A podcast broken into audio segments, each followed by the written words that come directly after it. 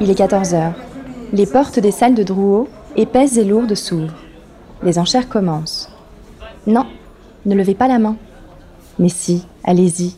Laissez-vous entraîner dans ce monde singulier où les œuvres d'art passent de main en main sous les coups des marteaux. Vous l'entendez? Voyage dans le temps et dans l'art. Je suis Adélaïde et je vous emmène dans l'univers feutré des enchères.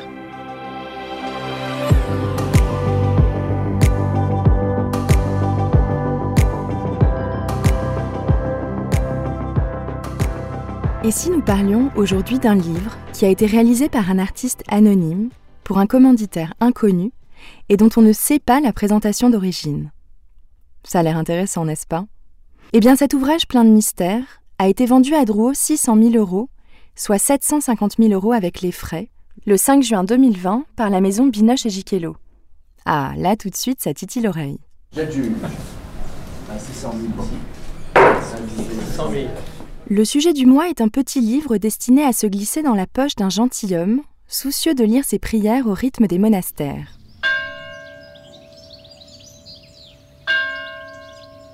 Intitulé Les heures de G et H, ce livre religieux, plutôt austère à première vue, regorge pourtant de motifs et d'images aux couleurs flamboyantes, rehaussées d'or et d'argent.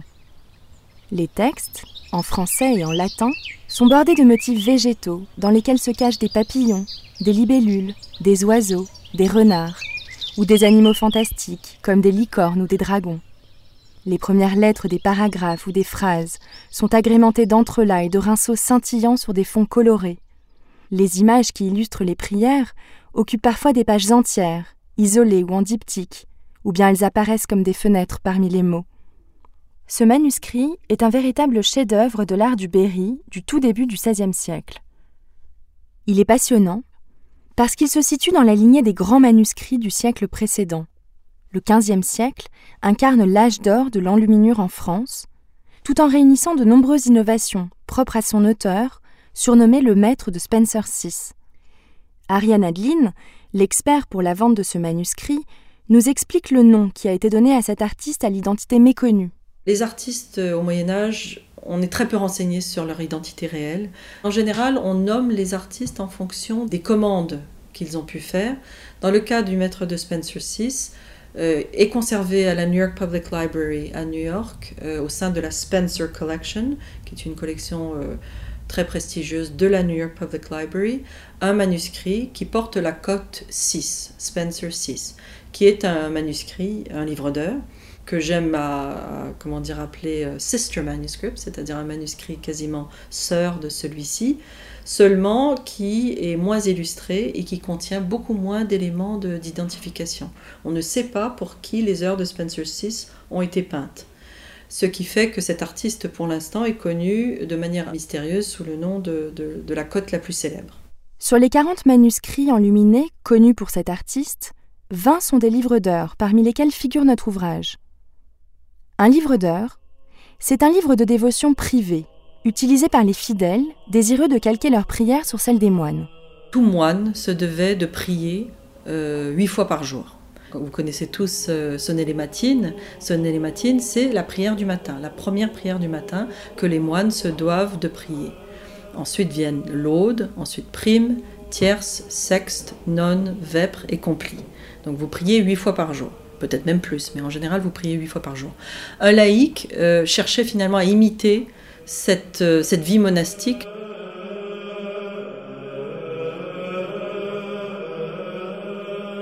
Ces huit prières qui rythment la journée des chrétiens correspondent aux heures de la Vierge, qui relatent les grands épisodes de la vie de Sainte Marie et les premières années du Christ. Sont greffés à cette base les psaumes de la pénitence, des poèmes tirés de la Bible pour se repentir, et demander pardon, ainsi que l'office des morts lorsque l'on perd un être cher. Puis un calendrier recense les fêtes des saints, suivi de prières qui leur sont adressées.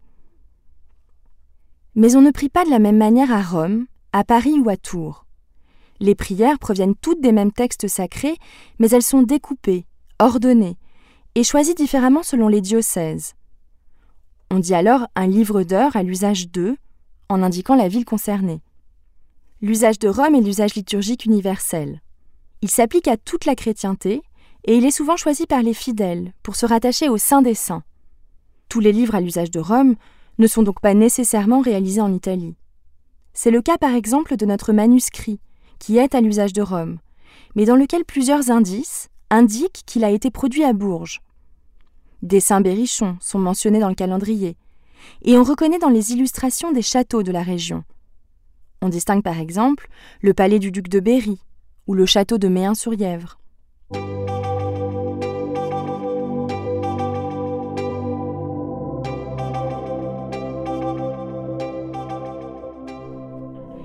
Il faut avoir en tête que le livre d'heures est le livre emblématique du Moyen Âge. Le livre d'heures est véritablement le, best-seller du, manuscrit euh, médiéval parce que euh, toute personne qui avait les moyens de s'acheter un livre, c'était quelque chose d'extrêmement cher, pouvait se faire fabriquer soit un livre d'heures, soit une Bible. On pense souvent, euh, peut-être un petit peu à cause du roman de la Rose et de, tous ces romans, de, cette, tout ce folklore attaché au Moyen Âge, que les livres d'heures étaient peints dans des monastères. Alors on peut trouver effectivement certains euh, livres d'heures qui ont été peut-être peints dans des, ce qu'on appelle des scriptoriums euh, monastiques, mais en général euh, le travail des moines qui, qui, se portait plutôt sur des manuscrits type Bible, commentaires, bibliques, exégèse, etc., ou commentaires ou copies tout simplement de textes littéraires ou scientifiques. Les livres d'heures euh, ont été plutôt copiés dans des officines privées, dans des petites librairies, enfin ce qu'on appelle des, ateliers, des libraires, euh, des libraires jurés, qui étaient finalement ceux qui produisaient des livres pour des laïcs. Et donc c'était une opération commerciale. Ça n'était pas une opération de, comment dire, euh, mystique uniquement. La Bible et le livre d'heures se distinguent en effet. La Bible est un texte sacré, très riche, composé de l'Ancien et du Nouveau Testament et destiné à la lecture.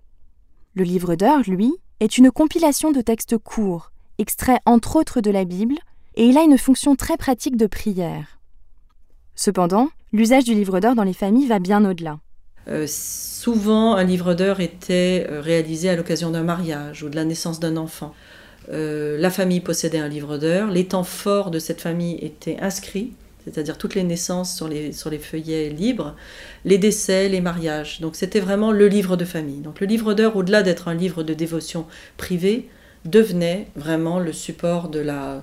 un peu comme le livret de famille aujourd'hui, mais peut-être de manière beaucoup moins administrative et plus personnelle. Enfin, il est courant à l'époque que les enfants apprennent à lire dans les livres d'heures. Reste avec nous, Seigneur Jésus, toi, le convive d'Emmaüs, au long des veilles de la nuit, ressuscité, tu nous conduis. Prenant le pain, tu l'as rompu, alors nos yeux t'ont reconnu. Flambée furtive où notre cœur a pressenti le vrai bonheur.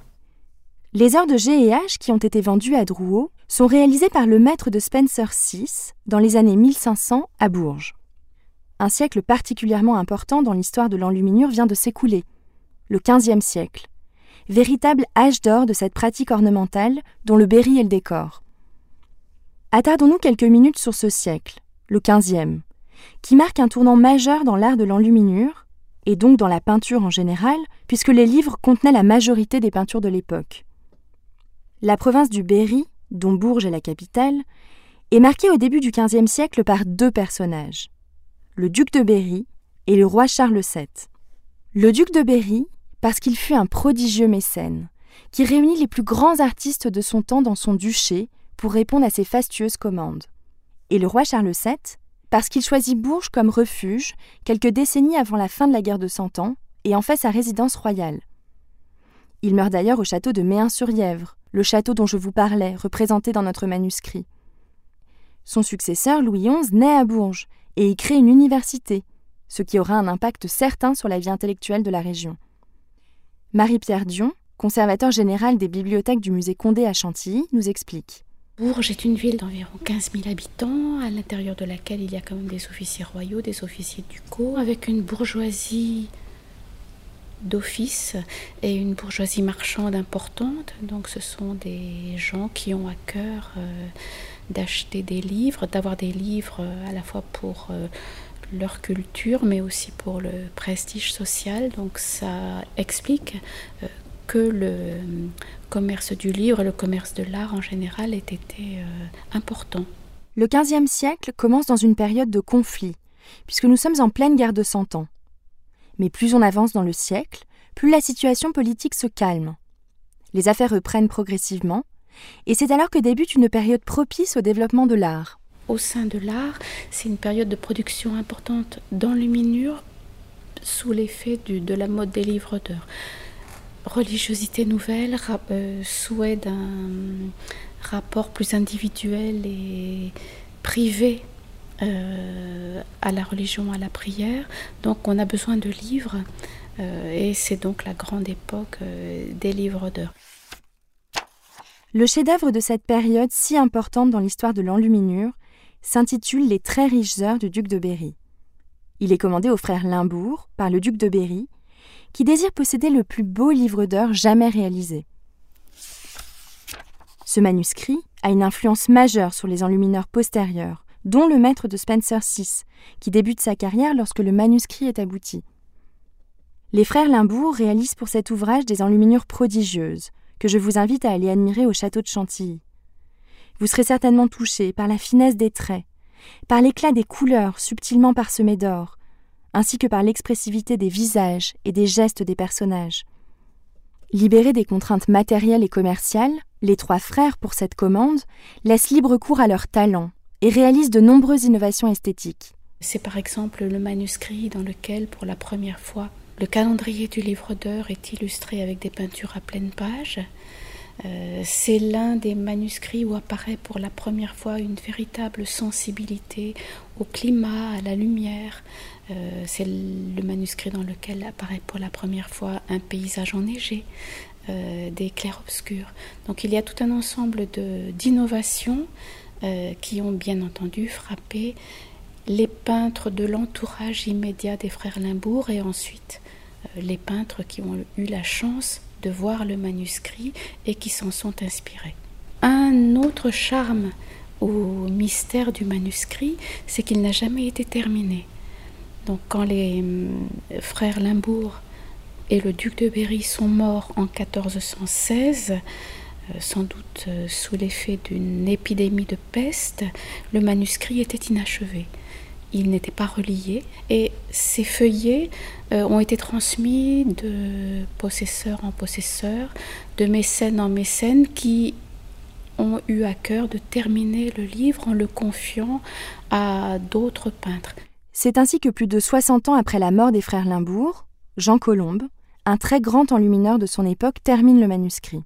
Alors Jean Colombe, c'est plutôt la fin du XVe siècle, donc la notion de perspective a évolué, les paysages euh, euh, sont représentés de manière beaucoup plus en profondeur qu'au temps des frères Limbourg, et ces peintures euh, représente un, autre stade des livres d'heures du XVe siècle, caractérisés notamment par des encadrements architecturaux très travaillés, qui rappellent aux fidèles le décor de leurs églises et qui leur permettent peut-être de se concentrer euh, davantage sur, euh, euh, l'aspect religieux des choses.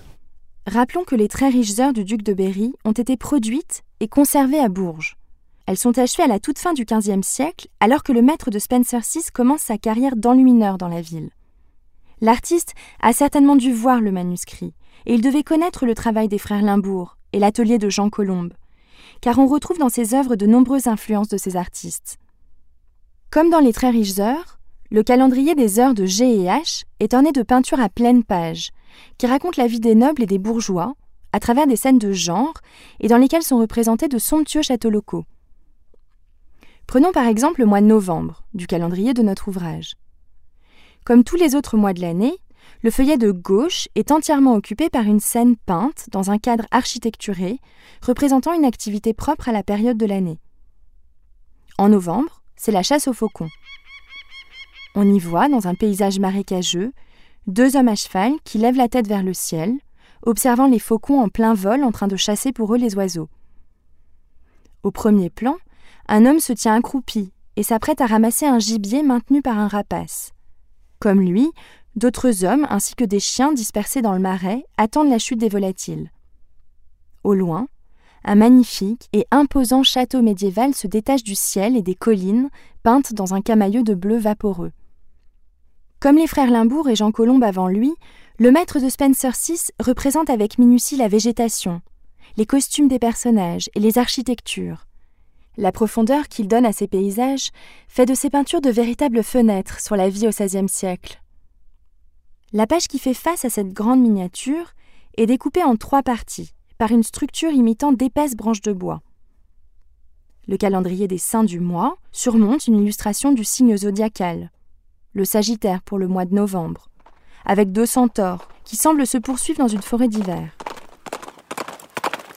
Sur le côté s'entremêlent des rinceaux, des fleurs et des fruits, sur lesquels se sont posés quelques oiseaux.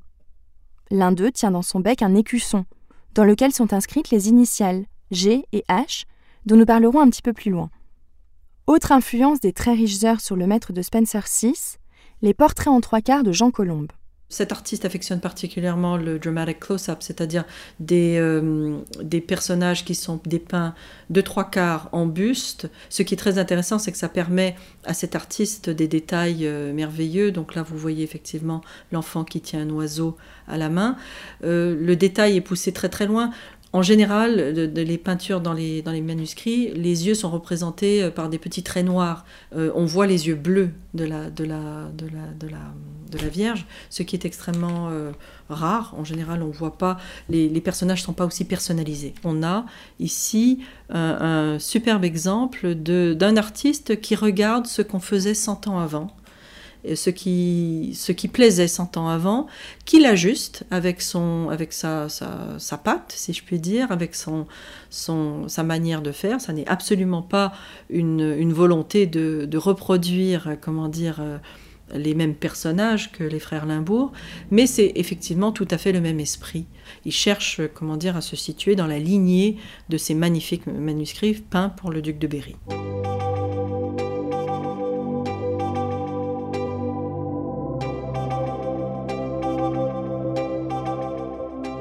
Le maître de Spencer VI s'inspire de ce qui s'est fait de plus beau par les enlumineurs qui l'ont précédé. Mais il enrichit également ses œuvres d'innovation personnelle, comme en témoignent les heures de G et H. Ce qui est intéressant avec le maître de Spencer VI, c'est qu'il euh, introduit un très grand nombre de, scènes un petit peu euh, inattendues par rapport au cycle traditionnel d'un livre d'heures. Un livre d'heures, en général, vous savez que vous allez trouver telle scène pour, pour prime, telle scène pour tierce, etc. Une annonce au berger pour tierce. C'est quand même très très stéréotypé en général. Le maître de Spencer VI casse avec ça. Euh, notamment pour l'Office des morts, il va faire quelque chose d'absolument merveilleux. D'habitude pour l'Office des morts, vous avez une scène d'enterrement, très canonique, très simple.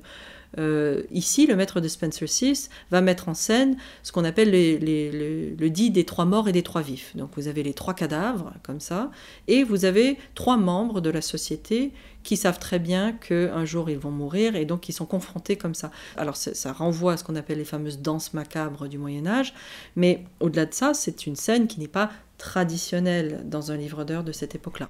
Autre caractéristique très importante du maître de Spencer VI, c'est l'exotisme l'artiste met en forme et en couleur dans les livres qu'il enlumine son goût pour l'Orient.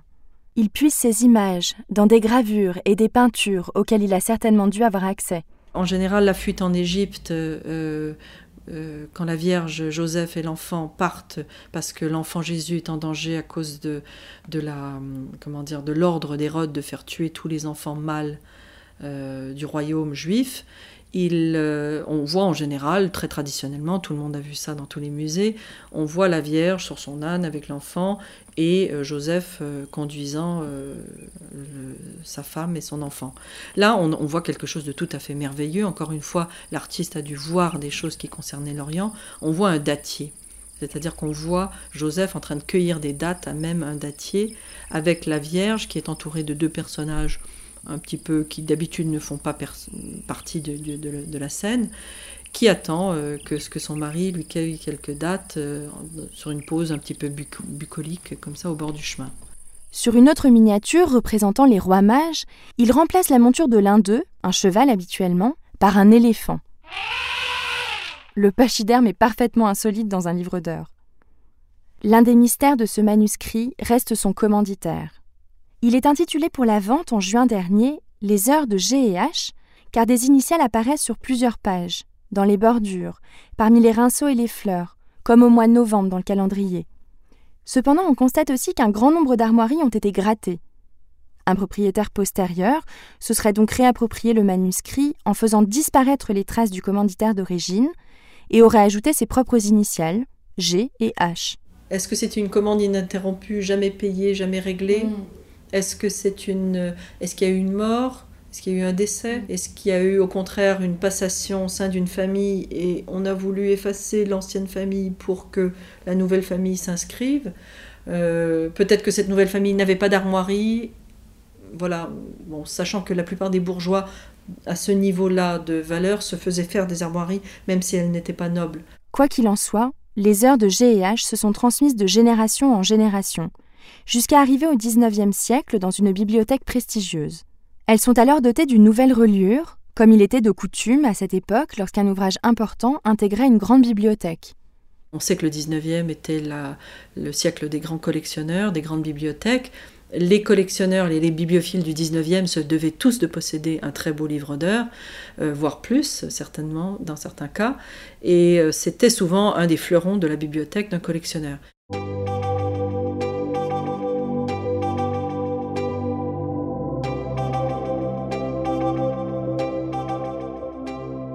Si le 19e est le siècle des grandes bibliothèques, la France est le pays de la bibliophilie et de son marché. La maison Binoche et Giquelot est l'une des plus importantes maisons de vente parisiennes en matière de livres. J'ai rencontré maître Alexandre Giquelot, qui dispersait la collection Beauvillain, dans laquelle étaient incluses les heures de G&H. Le marché du livre euh, est un marché très important pour Drouot et pour le marché français. Paris a toujours été, euh, depuis le début du marché de l'art pratiquement, c'est-à-dire depuis le 18e, dans l'approche moderne que nous avons de ce marché, Paris a toujours été le centre de ce marché. Vous avez encore énormément d'ouvrages conservés en France, des, bibliothèques très importantes, euh, qui au fur et à mesure sont découvertes, mises en vente, et puis reconstituent des collections qui à nouveau se, sont mises en vente. C'est le, cycle, c'est le cycle naturel des ventes publiques. Bien évidemment, quand les ouvrages sont préemptés, là, le, cycle s'interrompt. Mais euh, je vous rassure, les, les bibliothèques françaises sont, sont encore bien garnies et les bibliothèques internationales également, mais euh, la France est traditionnellement un, pays extrêmement bibliophile. À Drouot, près de 60 ventes spécialisées dans les livres et les manuscrits ont été organisées en 2019, sans compter les très nombreuses sections de vente classiques dans lesquelles sont également présentés des livres. C'est un marché très peu spéculatif, c'est un marché d'amateurs, de vrais passionnés et donc un marché très stable et très solide. Mais c'est un marché euh, qui est extrêmement euh, limité en nombre d'acteurs. La biophilie a toujours été un milieu de personnes érudies, donc qui ont eu le temps d'emmagasiner un grand nombre de connaissances, donc de personnes plus ou moins âgées. Il y a quand même aujourd'hui des, amateurs de 40-50 ans qui sont... Euh, très très très dynamique et très important aujourd'hui, mais vous n'avez pas d'amateur de 20 ou 30 ans. Ça c'est évident. Pas d'inquiétude, rien à voir avec notre génération. Que ce soit au 19e siècle ou aujourd'hui, devenir bibliophile ne se fait pas en un jour. La bibliophilie, ce sont des objets d'art, et ce ne sont pas des instruments de culture. Comme vous le savez, aucun bibliophile ne, ne, lit ces ouvrages, puisque ça les soumettrait à des, à des manipulations qui sont dangereuses. Il y a une grande différence entre le livre de poche et euh, un incunable ou un ouvrage euh, très important euh, pour sa reliure, pour son édition originale, pour sa rareté, pour sa, la façon dont il a été annoté par un, auteur, par son envoi. Le livre d'heures de G&H est l'exemple parfait de l'œuvre bibliophilique. Un chef-d'œuvre d'enluminure du maître de Spencer VI redécouvert après des siècles de conservation scrupuleuse, un concentré de mystères parsemé d'indices qui dévoileront certainement, après des recherches approfondies, l'identité du riche commanditaire et son histoire. Et enfin, une précieuse reliure réalisée par un grand collectionneur du XIXe siècle, soucieux de personnaliser ses ouvrages. Depuis le 5 juin dernier, lorsqu'il est vendu à Drouot, le manuscrit prolonge ses cinq siècles d'existence sur les étagères d'une nouvelle bibliothèque de prestige. je vous invite à vous rendre sur le site gazette-drouot.com dans la rubrique Marché de l'art podcast pour découvrir les feuillets et enluminures dont je vous parle dans cet épisode. Ce podcast vous est présenté par la Gazette Drouot. Nous remercions pour cet épisode Ariane Adeline, chargée pour la vente de l'expertise du manuscrit aux côtés de Dominique Courvoisier, Marie-Pierre Dion, conservateur général des bibliothèques du musée Condé à Chantilly, et Alexandre Giquelot, commissaire-priseur et président de Drouot. Merci à Louise également pour la lecture de la prière. Je vous retrouve le mois prochain pour une immersion dans le XXe siècle à travers la collection de tableaux modernes et d'art premier du critique d'art Frank Elgar. Nous explorerons notamment l'œuvre singulière et inclassable de Fernand Léger.